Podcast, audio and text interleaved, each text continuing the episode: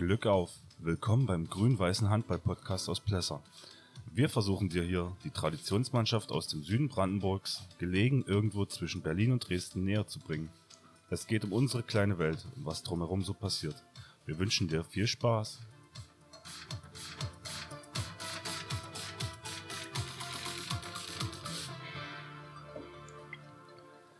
Glück auf und herzlich willkommen zur neuen Folge Landesliga-Rückschau. Äh, mit dabei Gordon und ich. Ähm, Wir können das ja in Zukunft mal so machen, dass ich dich vorstelle, dann brauchst du nicht, Ja. hast du diesen Cliffhanger nicht. äh, kurze Ansage, wir versuchen heute eine kleine Folge zu machen, dass wir mal nicht über eine Stunde hier äh, Ja, voll plappern. das wird schon so eine kleine Geschichte werden, da ja nicht so viele Spiele anlagen. Also erst einmal auch von meiner Seite herzlich willkommen oder Hallo an den äh, Audiogeräten. Ja, wir haben 37 Fol äh, Follower auf Spotify, habe ich jetzt neue Anzeige bekommen. Gut, gut. Und äh, 60 bis 70 haben die letzte Folge gehört. Das ist doch schon mal nicht schlecht. So, wir gehen aber weiter im Programm und da steht das Bier des Podcasts auf dem auf, ja, in der Reihe. Ähm, dieses Mal wieder, glaube ich. Ja, auf den Wunsch von Basti sind wir noch mal bei Tischke hängen geblieben. Ich Genau, versuche Tischke. demnächst mal ein schwedisches Bier aufzutun. also erstmal zum Wohl. Prost. Prost.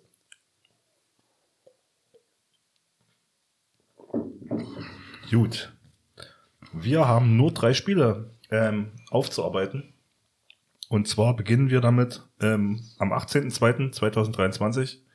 Da hat der TSV in Pordame gegen HC Bad Limwerder 2 27-27 zu Hause gespielt. Und ähm, weil wir nicht anwesend waren, aber eine hervorragende Zuarbeit bekommen haben mal wieder, spielen wir die von Frank Albrecht ab. Hier kommt mein Kurzbericht von der Partie TSV Dame gegen HC Bad Liebenwerder 2. Am letzten Wochenende in Dame ausgespielt, Endstand 27 zu 27. Nach unserem deutlichen Erfolg im Hinspiel vor gut vier Monaten stand das Heimspiel gegen die zweite Vertretung des HC Bad Liebenwerder unter deutlich veränderten Vorzeichen. Insbesondere die Aufstellung unseres Teams hat sich aufgrund vieler Ausfälle und einiger Zurückkehrer stark verändert. Unsere Gäste holten sich durch den Einsatz einiger erfahrener Akteure deutlich mehr Qualität ins Team. Wie schon im vergangenen Heimspiel fanden wir recht schlecht in die Partie. Wir liefen von Beginn an einem Rückstand hinterher. Äh, allerdings brachten drei aufeinanderfolgende Treffer zum 10 zu 11 immer noch ein ordentliches Halbzeitergebnis. Unser Problem war einerseits der gut aufgelegte Gästerkeeper, hauptsächlich allerdings eine durchaus ausbaufähige Wurfqualität. In der zweiten Hälfte konnten wir zu Beginn zwar kurzzeitig ausgleichen, dann lag der HC Bad Liebenwerder aber meist mit einem oder zwei Toren vorn. Mit einer sehr guten kämpferischen Leistung gelang uns in der 57. Minute erstmals die Führung, 24 zu 23. Und obwohl wir in der gleichen Spielminute sogar zum 25 zu 23 trafen, reicht das am Ende nicht zum Sieg. Nach unserem Führungstreffer zum 27 zu 26, acht Sekunden vor der Schlusssirene, sorgte ein Regelverstoß im Anwurfkreis zum 7-Meter-Strafwurf, den unsere Gäste zum 27 zu 27 Endstand verwandelten. Letztendlich war in diesem Spiel auf jeden Fall mehr drin. Ähm, ausschlaggebend dafür war nicht das unglückliche Ende, sondern die immense Anzahl verworfener Torwürfe in der kompletten Begegnung. Allerdings haben wir drei von vier möglichen Punkten gegen Bali geholt. Vor der Saison hätte ich das sicherlich unterschrieben. So, das war's für dieses Spiel.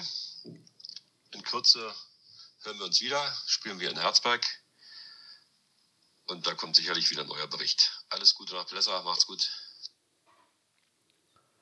Vielen Dank äh, nach Dame für die Zusammenfassung. Auch wieder sehr äh, sachlich ähm, mit Erwähnung, dass es äh, einen Strafwurf wegen Foul im Stra Anwurfkreis gab. Das äh, haben wir auch nicht so alltäglich.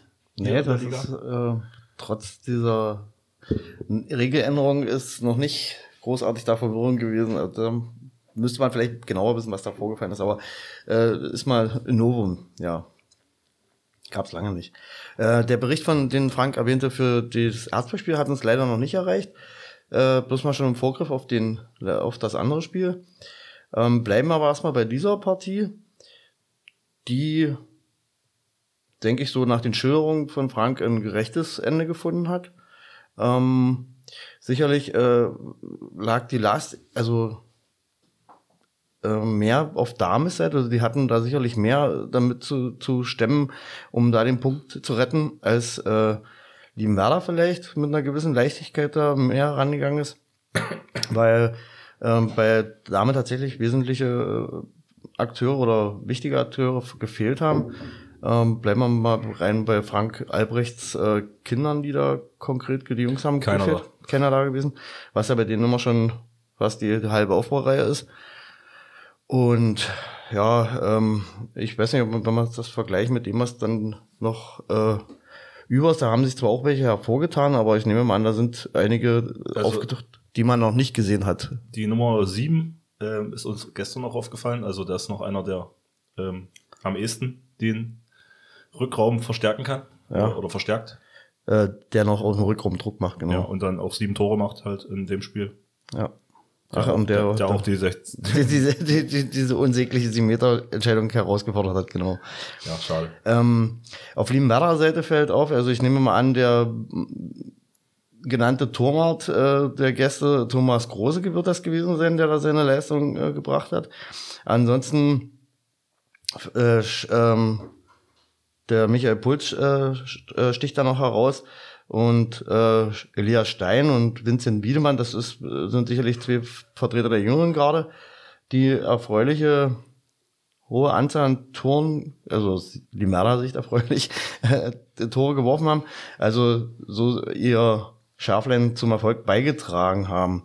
Ähm, was dann am Ende in der Grandstein auffällt, ist, äh, dass aber letztendlich dann doch äh, die alten Haudingen die Verantwortung übernommen haben. Das ist sicherlich auch so gewollt, beziehungsweise dafür sind sie mit dabei. Insbesondere Michael Puls hat da nochmal in den entscheidenden Momenten aufgedreht und drei seiner Tore im den letzten Minuten gemacht. Also Augenblick, jetzt gucke ich mal schnell zurück. Puls mir in der 48, 58, 48, 59, 23 und dann den entscheidenden 7 Meter noch. Also da war er da, als es notwendig war. Ähm, genau. Und Buri hat sich auch dann in der Schlussminute nochmal eingebracht und äh, für Entlastung gesorgt, sodass dann sicherlich das Ergebnis, wie gesagt, für beide Seiten, ich sag- ich könnte mir vorstellen, befriedigend ausgegangen ist. Wahrscheinlich wird wieder äh, Frank Albrecht sich wieder mehr geärgert haben, dass er gesagt hat, dass sie nicht über die Zeit gekriegt haben. Vor uns. Und das wäre natürlich ein Sieg für, für Selbstbewusstsein gewesen, dass er mit, äh, auch mit der Truppe noch Punkte holen können. Aber wenn man es leistungsgerecht sicherlich betrachten müsste, wird wahrscheinlich das, so das Ergebnis so stimmen. Ähm, gut, also er hat ja auch gesagt, ähm, drei von vier möglichen Punkten gegen Battling geholt. Letztendlich liest es gut, aber wie gesagt, Ja, wenn du ins Detail gehst, dann äh, Im- nervt's. Dann genau, im Momentum ähm, war es wahrscheinlich zu wenig dann. Da wären es wahrscheinlich vier Punkte gewesen, die zur Freude gereicht hätten. Gut, äh, machen wir das Spiel zu damit. Und äh, gehen zum zweiten Spiel, was an dem Tag am 18.02. Äh, gespielt wurde, und zwar HV Roland Schwarzheide gegen BSV Grün-Weiß Finsterwalde 2. Das Spitzenspiel. Endstand 22, 26, also Finsterwalde gewinnt auswärts. Kommen wir mal so langsam ähm, zur Änderung der Rollenverteilung. Äh, Finsterwalde scheint äh, zurzeit meiner Meinung nach ähm, die Mannschaft der Stunde zu sein. Die haben äh, die letzten Spiele siegreich gestalten können. Die haben einen gewissen Aufwind. Ähm, wird dann schwer für uns werden, wenn sie bei uns zu Gast sind. Und das dürfte ja, wenn ich richtig erinnere, ja, unser nächstes Spiel am 11.3. findet das statt. Und Also wir in zwei Wochen. Genau, und äh, haben dann sozusagen eine Mannschaft aus der oberen Tabellenregion im Aufwind dann gegen uns. Das wird ein schweres Stück Arbeit. Ähm, sind dann kurz, kurz vorher nochmal an Ortrand gefordert, aber da denke ich, der Spielstand lässt sich auch schon vorher einigermaßen bestimmen. Aber bleiben wir erstmal nochmal bei dem Spiel. Ähm, der Lars Wendler äh, auf Schwarzheider Seite, der bringt sich immer mehr, äh, verlässt so langsam den Trainerposten und schiebt immer weiter aufs Feld. Äh, ich habe auch dann auf Instagram die Bilder gesehen, ähm, macht sich dort im Mitteaufbau nützlich. Und ähm, durch seine Größe bringt er auch ein bisschen ähm, Wurfgefahr aus dem Rückraum mit, so dass sie für ihren großen Kreisläufer da ein bisschen mehr Platz noch äh, generieren können.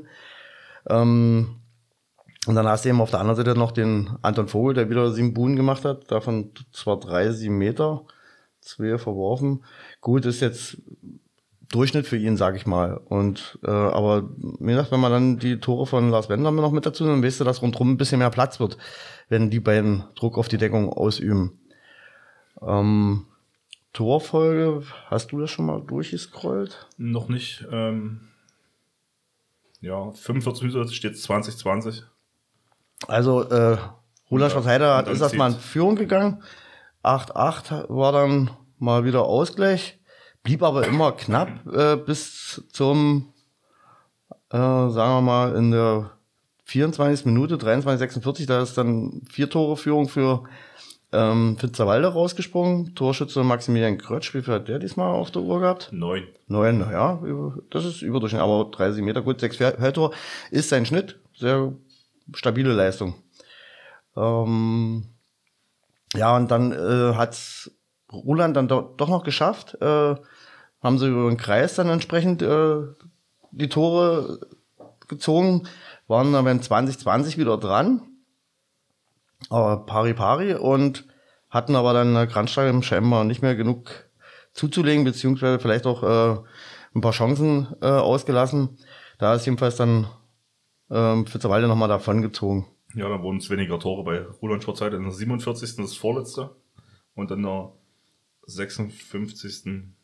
oder 56, 18 das letzte Tor. Ist diese Anzahl, äh, diese, diese Anzeige bei mir hier richtig? Also ist so ein bisschen kurios das Ende. Äh, 47, äh, 57, 48 fällt das letzte Tor. Ja, also Haben sie. gute zwei Minuten kein Tor mehr drin. Ja, das war dann ein bisschen äh, wahrscheinlich bloß noch Hauen und Stechen. da verließen dann äh, die, die spielerischen Mittel sämtliche Akteure auf dem Feld. Scheinbar. War dann wahrscheinlich mehr Krampf als alles andere. Aber gut, äh, Finsterwalde wird es nicht gestört haben, wie das am Ende sich dargestellt hat. Wichtig waren die zwei Punkte. Ähm, die nach dem Stand der Bälle nicht unbedingt eingeplant waren, sicherlich. Da muss man erstmal sehen, wo man steht. Und äh, Fitzerwalde kommt ja mit den Hallen, wo ohne Kleber gespielt wird, so gut klar. Insoweit wären sie sehr, sehr zufrieden gewesen. Ja, aktuell sind sie jetzt ähm, genau ein Punkt hinter Roland Schwarzheide auf dem vierten Platz in der Tabelle und mit einem Spiel weniger. Genau. Also sie robben sich langsam nach vorne. Deshalb sage ich auch äh, Mannschaft der Stunde, würde ich meinen. Also das könnte, die könnten jetzt noch langsam ähm, Ruland vom dritten verdrängen. Ob es für Elzevada noch reicht, wage ich noch zu bezweifeln, aber müssen wir gucken. Ähm, da ist auf jeden Fall noch ein bisschen Spannung geboten, aber vorne der einsame Tabellenführer, der wird da wohl nicht mehr berührt werden von dem nachfolgenden. Ja, sie können demnächst äh, die Meisterfeier schon mal Genau. vorziehen. Richtig. in Massen. Ähm, gut. Dann gehen wir zum le heute letzten Spiel, was besprochen wird. Und zwar waren wir gestern sogar vor Ort. Ähm, am 25.02.2023 hat der SV Herzberg zu Hause gegen TSV in Pordame, äh, Frank Albrecht hat es auch schon erwähnt gehabt, ähm, gespielt und Endstand 31-27. Also äh, Herzberg hat die Punkte zu Hause behalten. Und wir haben Alex Teube ein bisschen bekniet, dass er uns, äh, eigentlich sollte er uns Wort, Rede und Antwort stehen. da war er will, nicht, er will nur schreiben. und da war er nicht so ähm, Vielleicht erfolgt. mag, mag er seine Stimme nicht hören. Genau, oder ist ihm das zu persönlich, keine Ahnung. Jedenfalls äh, hat er sich aber bereit erklärt, uns einen Bericht zukommen zu lassen. Das hat er auch diesmal in einer Ausführlichkeit getan, wofür wir auch schon mal danken. Den Bericht werde ich jetzt in weiten Teilen vorlesen und dann wir nochmal unseren Senf dazugeben. Äh, von Beginn an war klar, dass es kein Vorzeigespiel wird. Mit personellen Problemen auf beiden Seiten hatte man früh bereits die Schwächen ausmachen können. Wir waren in der Abwehr viel zu fahrig und fanden keinen Zugriff. Zu unserem Glück hat es Dame nicht nutzen können, da unser Torhüter sehr gut aufgelegt war. Bis zur Halbzeit war das Polster okay, hätte aber deutlich höher ausfallen müssen. Grund hierfür war das Umschaltspiel, welches gar nicht stattfand, weil die Bälle zu langsam nach vorne gingen, beziehungsweise die technischen Fehler im Halbfeld. Nach der Pause stellte Frank seine Truppe mit der Wanddeckung gut zu. Damit kamen wir gar nicht gut klar. Somit schoben wir Dame wieder die Tür auf, da wir neben großen Problemen im Angriff immer noch eine zu passive Deckung hatten. Glücklicherweise trumpften auch wieder beide Torhüter auf und wurden für uns zum Matchwinner. Getreu dem Motto, was du hinten nicht fängst, brauchst du vorne nicht werfen, kamen wir glücklich über die Zeit. Wir hatten fürchterliches Glück, dass Dame ohne seine erste Sieben anreiste und unsere Torhüter saustark waren. So viel von Alex zur Einschätzung vom Spiel gestern. Da, also wie gesagt, nochmal vielen Dank, dass er sich die Vielen Zeit Dank genommen hat. dafür. Ähm, nun zu unserem Senf. ähm, Fang du mal an. äh, Du hast äh, mir ne während des Spiels gesagt, oh Basti, wo hast du mich hingeschleppt? Ja, ähm, dadurch, dass wirklich auf beiden Seiten ziemlich viele Leute, also bei äh, äh, Dame noch viel mehr als bei Herzberg, gefehlt haben, ähm, bei ähm, Herzberg möchte ich sagen, einer der Hauptakteure, der äh, Herr Schiffner, der auf der, Der- Bank Platz der nehmen musste, der hatte unter der Woche einen grippalen Effekt oder sowas, der musste Antibiotika nehmen, ähm, war deshalb nicht einsatzfähig. Wurde natürlich auch vermisst, aber äh, bei Dame konnte man fast sagen, fast die erste sieben waren nicht da, so dass äh, da man auch im Spielablauf gesehen hat, äh, da war kaum gebundenes Spiel, das kreiselte vor der Deckung lang hin. Ähm, waren nicht unbedingt schön anzusehen. Also ich will jetzt nicht ähm, an anderen Leuten mit, mit Dreck bewerfen oder so, aber das war wirklich nicht kein schönes Spiel, das muss man so sagen. Ähm, dass es dann nach der Pause für Dame dann fast noch zum Sieg gereicht hätte, beziehungsweise vielleicht zum Punkt gereicht hätte, ähm, muss man Dame hoch anrechnen, weil wie gesagt mit der Besetzung und fast oder so also eigentlich ohne Rückraum zu spielen, ähm, ist schon eine schwere Aufgabe, sage ich mal. Ähm, zumal Herzberg ja schon im Normalzustand schwer zu bespielen ist. Da haben es aber trotzdem noch geschafft, haben sich dann auch regelmäßig Chancen noch kreiert, sind dann aber tatsächlich, so wie Alex äh, geschrieben hat, tatsächlich an dem Torband gescheitert und haben äh, sich selber nicht belohnt, sag ich mal. Also sie haben da zu viel liegen lassen, um da ernsthaft nochmal für einen Punktgewinn in Frage zu kommen. Das war für sie, denke ich, eher deprimierend.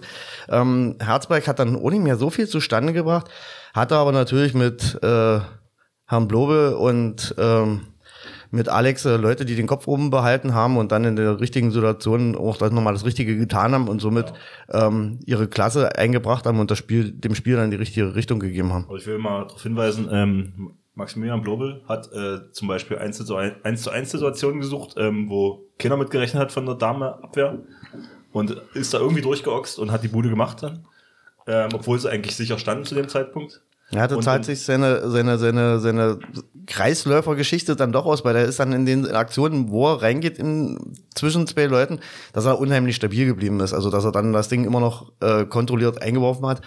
Das war schon eine, also in dem Spiel auf jeden Fall ein Klassenunterschied. Und äh, ja, Alex Teube, äh, wie er von Außenverteidigerposition quasi auf die andere Außenverteidigerposition da einen Pass spielt aus, aus dem Stand. Äh, ich würde sagen, Übers ganze Feld. jetzt äh, nicht, ja, übers ganze Feld natürlich auf die andere Seite. Ähm, und er macht die Bude dann äh, auf der anderen Seite. Das kriegen jetzt nicht so viele so sauber hin, so oft. Ja, Äh, das war auch mit, mit, mit Ansage, der hatte schon mal geguckt und da haben wir uns dann auch, hatte ich dann bloß zu Basti gesagt, äh, das hätte der Außenspieler auch sehen müssen, also der Deckungsspieler, aber der hat das einfach nicht für voll genommen, dass, dass Alex das tatsächlich macht. ja, ja.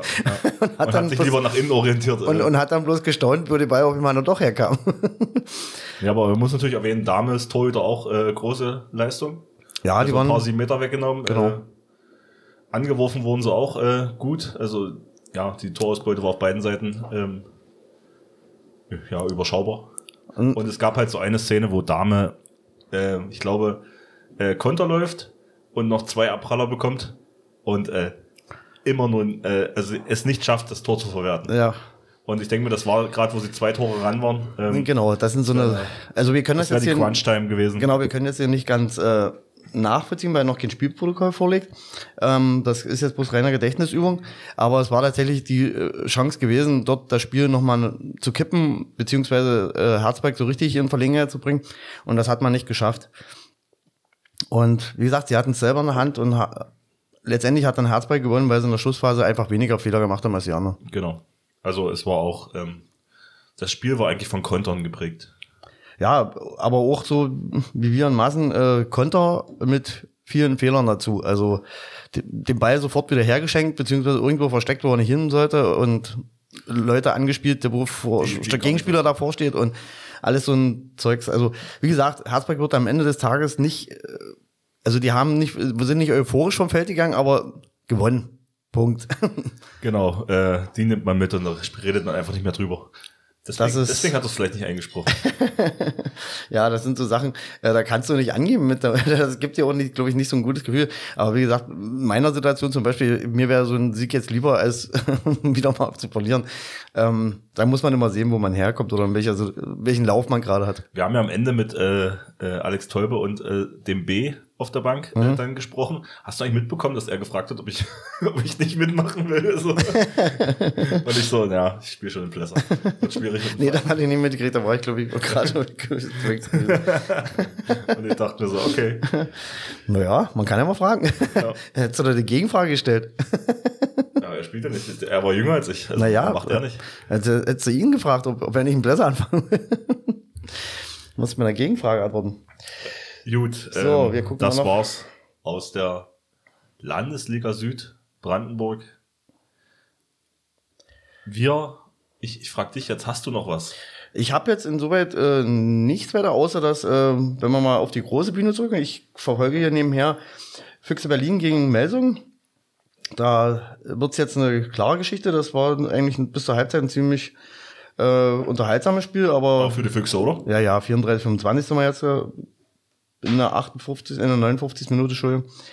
Und dann fiebern wir natürlich heute auf den Knaller im Osten hin. Leipzig äh, trifft auf Magdeburg.